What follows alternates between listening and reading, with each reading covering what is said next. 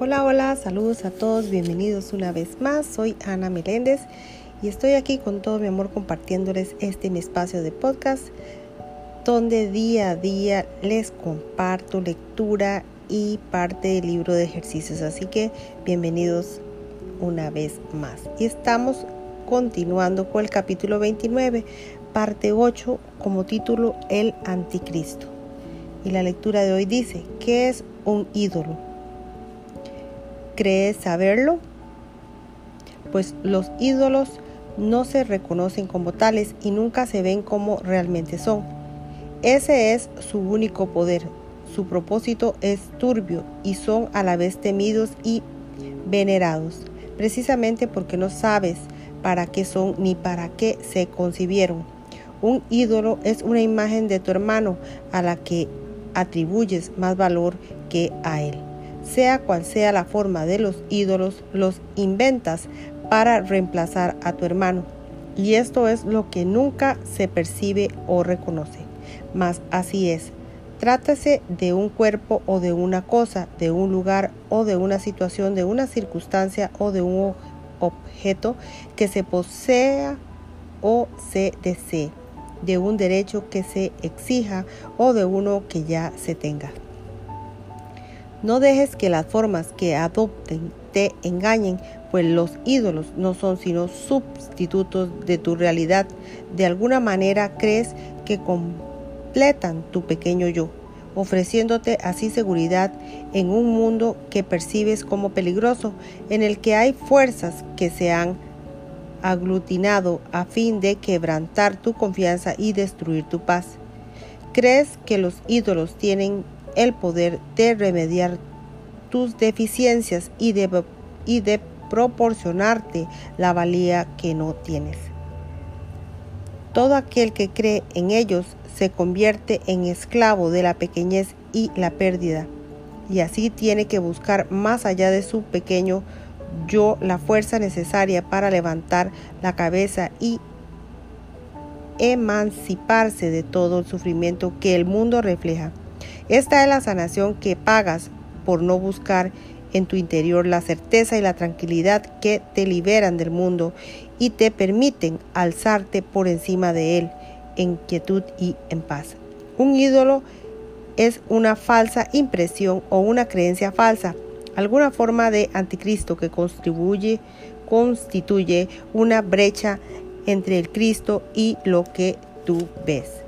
Un ídolo es un deseo hecho tangible al que se le ha dado forma, que se percibe entonces como real y se ve como algo externo a la mente.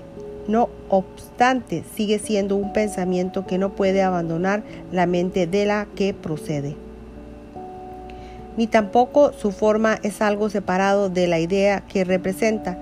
Toda forma de anticristo se opone a Cristo y pende ante su faz como un obscuro velo que parece separarte de él, dejándote solo y desamparado en las tinieblas. La luz, sin embargo, está ahí. Una nube no puede apagar el sol, ni un velo puede hacer desaparecer lo que aparenta separar, ni atenuar la luz en lo más mínimo. Este mundo de ídolos es un velo que cubre la paz de Cristo, porque su propósito es separarte de tu hermano. Es un propósito tenebroso y temible, y sin embargo es un pensamiento que ni siquiera tiene el poder de cambiar una brisna de hierba de algo vivo a un signo de muerte. Su forma no está en ninguna parte, pues su fuente está en aquella parte de tu mente de la que Dios está ausente donde se encuentra este lugar del que se ha excluido y mantenido aislado lo que está en todas partes. ¿Qué mano podría alzarse y obstruir los designios de Dios?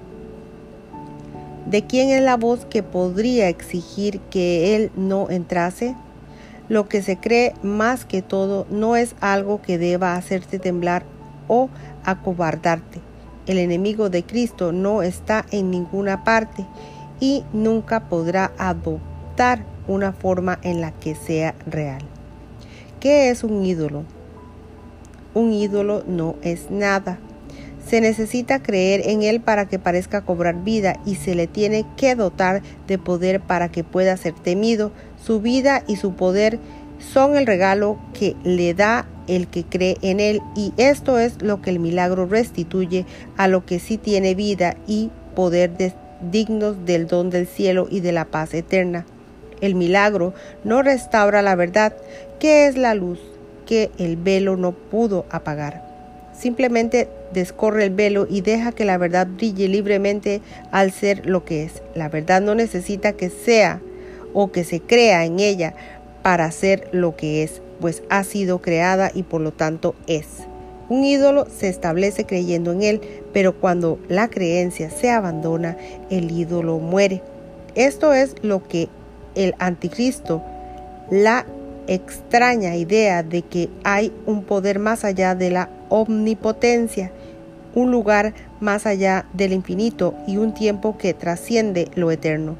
Ahí el mundo de los ídolos ha sido establecido por la idea de que ese poder, lugar y tiempo tienen forma y de que configuran el mundo en el que lo imposible ha ocurrido. Ahí lo inmoral viene a morir, lo que abarca todo sufrir pérdidas y lo eterno a convertirse en esclavo del tiempo. Ahí lo inmutable cambia y la paz de Dios que Él otorgó para siempre a todo ser vivo da paso al caos. Y el Hijo de Dios, tan perfecto, impecable y amoroso como su Padre, viene a odiar por un tiempo, a padecer y finalmente a morir. ¿Dónde están los ídolos? En ninguna parte.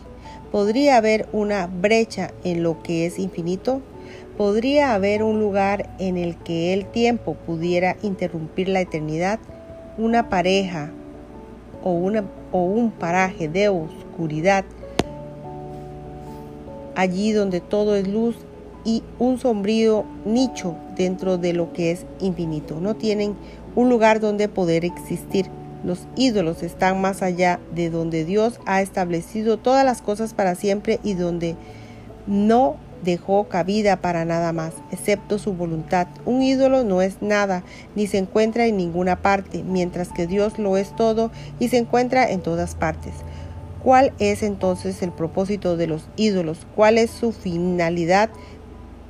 Esta es la única pregunta para la que hay muchas respuestas dependiendo de a quién se le haya preguntado.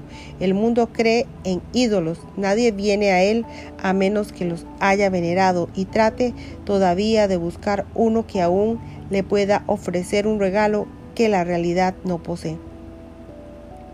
Toda idolatra abriga la esperanza de que sus deidades especiales le han de dar más de lo que otras personas poseen. Tienen que ser más. No importa realmente de qué se trate, más belleza y más inteligencia, más riqueza o incluso más aflicción o dolor. Pero para eso es un ídolo, para darte más de algo. Y cuando uno falla, otro viene a ocupar su lugar y tú esperas que te pueda conseguir más de alguna otra cosa. No te dejes engañar por las formas en que esa otra cosa se manifiesta. Un ídolo es un medio para obtener más de algo y eso es lo que va en contra de la voluntad de Dios. Dios no tiene muchos hijos sino uno solo. ¿Quién podría tener más y a quién se le daría menos? En el cielo el Hijo de Dios no podría por menos que reírse de la idea de que un ídolo pudiese interrumpir su paz. El Espíritu Santo habla en nombre de ese Hijo y te dice que los ídolos no tienen ningún propósito aquí, pues más que el cielo jamás podrás tener. Y si el cielo se encuentra en ti, ¿por qué ir en pos de ídolos que los menoscabarían, creyendo que te van a dar más de lo que Dios os otorgó a tu hermano y a ti, en cuanto que uno con él Dios te dio todo lo que existe y para asegurarse de que no lo pudieras perder, se lo dio también a todo ser vivo. Pues consiguiente, todo ser vivo es parte de ti, así como de él. Ningún ídolo puede hacer que seas más que Dios, mas nunca estarás satisfecho siendo menos. Hasta aquí termina la lectura del día de hoy. Que Dios me les bendiga hoy, mañana y siempre. Bendiciones. Gracias, gracias, gracias.